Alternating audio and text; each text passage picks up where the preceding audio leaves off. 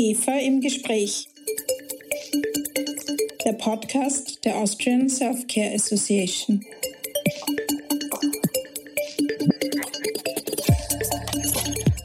Welcome to IGEFA im Gespräch, the podcast of the Austrian Self-Care Association. I'm your host, Christina Nagela, and I serve as the managing director of IGEFA. In this current podcast season, we explore the progress made by various countries on their journey towards a national self care strategies. I've had engaging discussions with representatives of self care associations from around the world, and I'm delighted to gain insights into the self care landscape of our neighbor country, Germany. Although Germany may not yet have a national self care strategy in place, they are taking steps into the right direction that can serve as a positive example for Austria.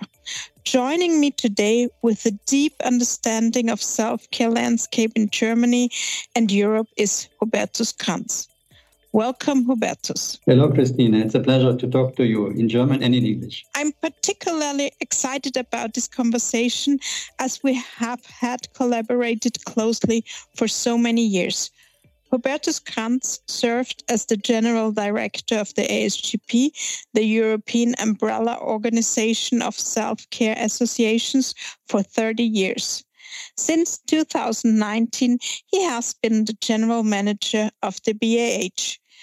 Mr. Cranz is a qualified economist and completed his pharmacy studies in Tübingen. I'm eager to gain insights into the state of self care in Germany. Well, Hubertus, let's start with our first question. Germany has the largest over the counter market in Europe.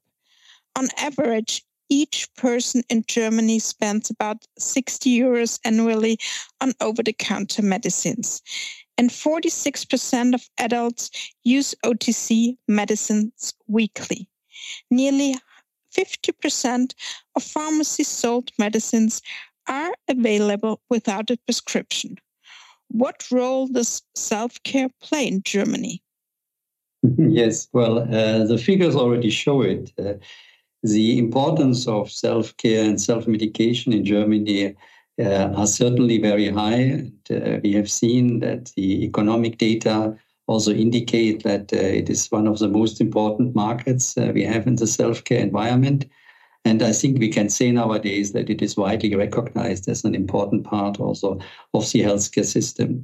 But maybe even more important than economic data are data out of consumer surveys. And we in BAH are carrying out systematically consumer surveys. We call it Health Monitor. So it's an initiative of BAH with regard to the understanding also of people around health related issues, including self care.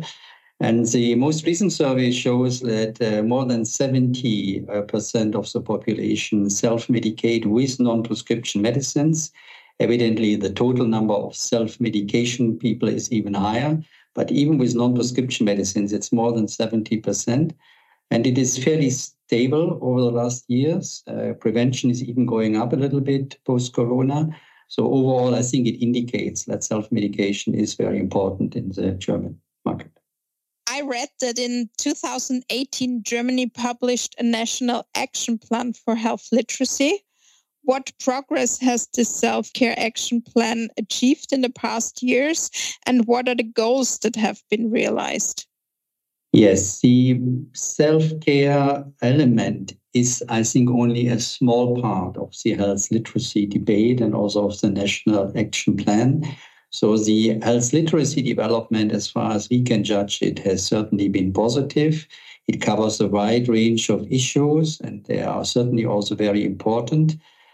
For us, from a more self-care perspective, the impact is maybe somewhat limited because when we look at the day-to-day activities around self-care, the current system, the interaction between the consumers, patients, the pharmacist, the medical doctor, maybe also the industry and other stakeholders, is maybe even more important than the pure development of health literacy. So yes, it is an element which complements the current activities, but it is not something which we would see as something dominating now the self-care development. Uh, thank you for this information. Another very interesting and special thing about Germany is the so-called grünes Rezept. I don't know if you can translate it as green recipe. I think it's something that BAH has introduced in 2004. So you are celebrating the 20th anniversary of the Grüne Rezept next year. This was in 2004, as I just said, when over the counter products were excluded from the health insurance reimbursement. How has the Grüne Rezept impacted the self care market in Germany since then? Yes, thank you for the question and for the word celebrating. Indeed, we regard it as a success story. We think that this was one of our best ideas. We were not alone. There were a few other stakeholders but I think all of us think that this was a very good move to do. So the green Rezept, the green recipe or green prescription is uh, the possibility for medical doctors at the end of the day to recommend uh, non-prescription medicine, but it is something which is happening in the form of a prescription, and therefore it's done in a much more structured way than just a simple recommendation. And indeed, after the 20 years of existence now, we are also a little bit proud. I think uh, we can say that uh, more than 75% of the population know, first of all, the green prescription, which is for a own initiative prescription formula, something not that evident. And indeed, more than 50% of the population, we know that again from the surveys we carried out, have indeed received also a green prescriptions or have received from a medical doctor this kind of recommendation, this kind of prescription then for a non-prescription medicine. And indeed, also the people regard it as a very useful, helpful element. Uh, first of all, because evidently it's clear also what kind of recommendation you are getting. And secondly, and this is maybe from our viewpoint even more important, uh, is the fact that many people feel that this is increasing the trust in a recommendation, in the prescription, in what a medical doctor is advising to do. And as trust is something very important for the industry also, it is from our perspective a very worthwhile initiative because increasing trust in our product is a, is a key point. Um, we also did surveys independently from the consumer survey about the acceptance of the green prescriptions with pharmacists and medical doctors. And again, also the results there were very positive. So more than 80% of the pharmacists also regard the green prescriptions as useful. So they are also used to get these kind of green prescriptions and they find also it is in some way a very good way of interacting between the medical doctor and the patient, but de facto also than the pharmacist, yeah, because the pharmacist sees his green prescription and then possibly also gives some additional comments. And it is complementing really the whole communication stream then between the main actors in the healthcare system. And we also did surveys with the medical doctors. That's a relatively recent survey we did. We have traditionally not done so many surveys with medical doctors, but BAH now also carried out a survey with medical doctors. And part of this survey was also how they see it. And again, then uh, the number there is about 70% of the medical doctors regard it as a very useful element which again, in light of the fact that it is for a limited range of products, because it's primarily for non-prescription products, uh, this is of course remarkable. And uh, again, we are very happy also with the fact that uh, all stakeholders regards the green prescription as such a good thing. Let me just say one word on this at the end, and this is we hope that uh, we can now also transfer the green prescription system into the digital space. So we are a little bit behind other countries concerning digital prescriptions. And uh, uh, we are now, however, on the point to introduce them more and more. And one of our key uh, also proposals or requests to the stakeholders is to include in this new system then of digital electronic prescriptions and also the green electronic prescriptions. That would definitely be a great advantage then for the doctors, but especially for the consumers. Just another question to the Grüne Rezept. Um, how does the doctor get the information about the OTC products? Yes, that's a good question there. So uh, the information is, of course, often coming from the industry. So uh, there are many activities ongoing every day then between uh, companies in the, uh, non-prescription field towards medical doctors. But um, what we have been doing is to team up then also with a publishing house to make sure that the medical doctors have enough of these formula in order to carry out a green prescription. Of course, you need, for the moment, still a form. You need a piece of paper, to put it blunt. In the future, maybe, uh, as I just said, uh, it will be done also in an electronic way. And this is provided uh, in a kind of consortium where BAH plays a key role. And companies are contributing then also financially to this so that there are then a uh, sufficient number of printed versions of uh, the uh, forms available, and they are provided on request to the medical doctor, so they can ask for this, and they ask uh, or they can send their request to a central point, and then this central point is sending them the forms, and by that it is made sure that they have enough of the forms, and this is then complementing the information which is provided by companies Evidently, there are also other information streams, but uh, it is, I think, also fair to say that company information toward medical doctor, towards the medical doctor, also in the non-prescription space, is an important element of information. Great. Another uh, topic where Germany is considered as a pioneer is the switching. And we in Austria always look to our neighbor with admiration, I would say because you have a wide range of active pharmaceutical substances available without a prescription. What experience has Germany had with medicines exempt from prescription requirements? What effects have these switches had on self care options? And are there any groundbreaking switch projects on the horizon? Yes, thank you for the question. Thank you for the kind words about the developments in the German market. Yes, I think overall, indeed, we can say that the uh, experience and also the development around switches in Germany has been positive. We have seen a wide range of important substances moving from prescription to pharmacy only status, to be more specific, to non prescription pharmacy only status. And I think it is also fair to say that today you can hardly imagine that some of the substances were prescription only uh, a few years ago. They have really enlarged the self-care options in a significant manner. A good example, I think, is always the area of non-sedating antihistamines, yeah, because it's clear that when you have, uh, in case of hay fever, the possibility of immediately getting an effective non-sedating antihistamine that this enormously helps, particularly also at moments when a medical doctor is not available. The whole access to these products has uh, considerably improved uh, the situation for sufferers. Other examples are the triptans. We have, in the meantime, quite a range of triptans available without prescription.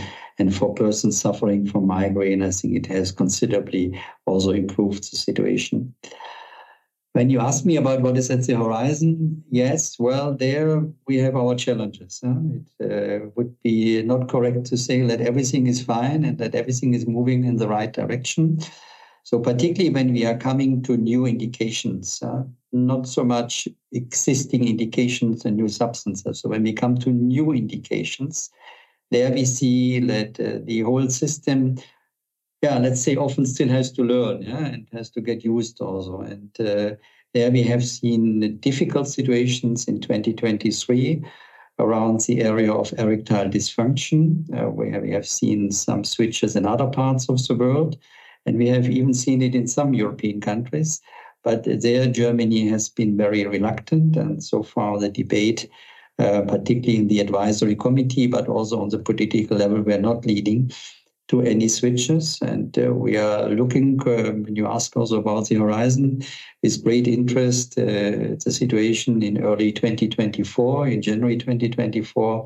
There will be a meeting of the advisory committee, which is making recommendation on switches on the micropill, so the first uh, debates and on contraception as an indication also for a non-prescription medicine. And uh, yeah, we will see then also yeah, how far Germany will go now. It is a fairly critical point at the moment yeah, because we have seen that um, uh, after the very positive experiences uh, with many existing substances and also indications, now there has been a kind of new reluctance, and uh, we have to see how we can overcome this reluctance. And this is one of the big challenges for us in these days. Good to hear because uh, if Germany is uh, not switching, then usually Austria is not switching either. So it helps if you're getting some switches done. Another question is that the Global Self Care Federation recommends that nations should develop a national self care strategies. Are there any efforts in Germany to establish such a strategy? Yeah, that is um, a challenge for us, yeah, because um, uh, there are debates, and uh, let me also clearly say that I well understand the wish of uh, international self care associations and to uh, go this way. And we support also the idea, particularly of the Global Self Care Federation, to have a resolution on self care on the global level. To have it also in place or to get it moving then on the national level is not so evident. Yeah? So for the moment, on your question, there is not a concrete initiative to establish this. And let me also explain why we have to uh, look at the situation in a, a very um, yeah fine way and also differentiating well also main, maybe the arguments and uh, while we can understand that it is important also to have uh, support for self-care from a governmental body we have to watch all time that what we may have in mind with regard to a national self-care strategy might be not exactly what governmental bodies have in mind when you look at the self-care strategy. So we have to really uh, see that um, in the political environment, not everybody may be as proactively supportive as we both may be, and maybe many of the persons listening to us when it comes to self-care. Therefore, we have to see also how a self-care strategy fits into a uh, overall political environment. And then it has to be seen how it can be really also put in place in a very positive manner. Besides this, I think we see that many other points in the German market, many other actors in the German market, and the overall system around self care in the German market works well. So as I just explained, it is a daily interaction yeah, between uh, consumers, uh, pharmacists, medical doctors, industry, other players is working well, and it is uh, sufficiently securing a network around the de- positive development of self-care. Therefore, um, yes, we would not mind to have a good self-care strategy also on the national level. But on your question, it is not something very high on the priority list. And uh, if it's coming, we would have to make sure that it's also really going in the right direction.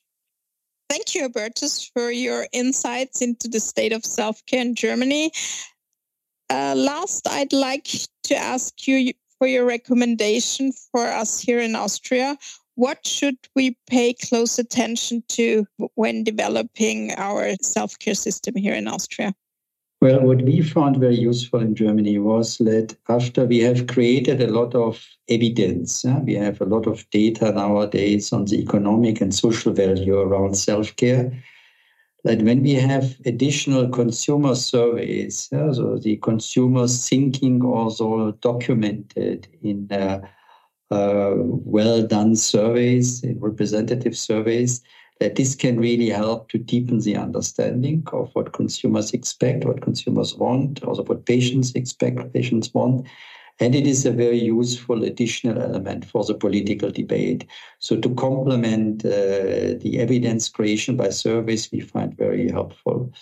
Secondly, I think we all agree that cooperation with the uh, stakeholders, with relevant stakeholders, is important. What we really find very helpful is to ideally operationalize the cooperation, yeah, for example, in form of the green prescriptions, yeah, where you have really then a well-organized interaction between, for example, medical doctors, um, the consumer, the patient, and the pharmacy, because that at the end um, is really important to make concrete progress. And uh, that's maybe also something we would think is very helpful to do. And last point, um, also in light of the challenges we see in the context of prescription to non-prescription status moves or in the context of switches, um, the interaction with the academic institutions remains important because they often influence the decisions around switches to non-prescription status and uh, the understanding there concerning our issues is not yet uh, sufficiently available. So not sure if it's really a recommendation only for Austria, because that's you asked me for, but at least that's what we in general see also as an important thing to do. And maybe it's also helpful for Austria. Well, Hubertus, thank you for all your insights. Uh, it was great to have you here. Thank you. Thank you for the occasion and all the best. For us in Austria, Germany serves as an example for measures that positively impact self care within a country. At IGEPHA, we assess projects not only in Germany, but in various pioneering countries, using them to formulate recommendations for Austria. If you are interested in our expertise, please visit www.igepha.at to learn more about us. Hope to see you soon in our next episode IGEPHA im Gespräch. Thanks for tuning in.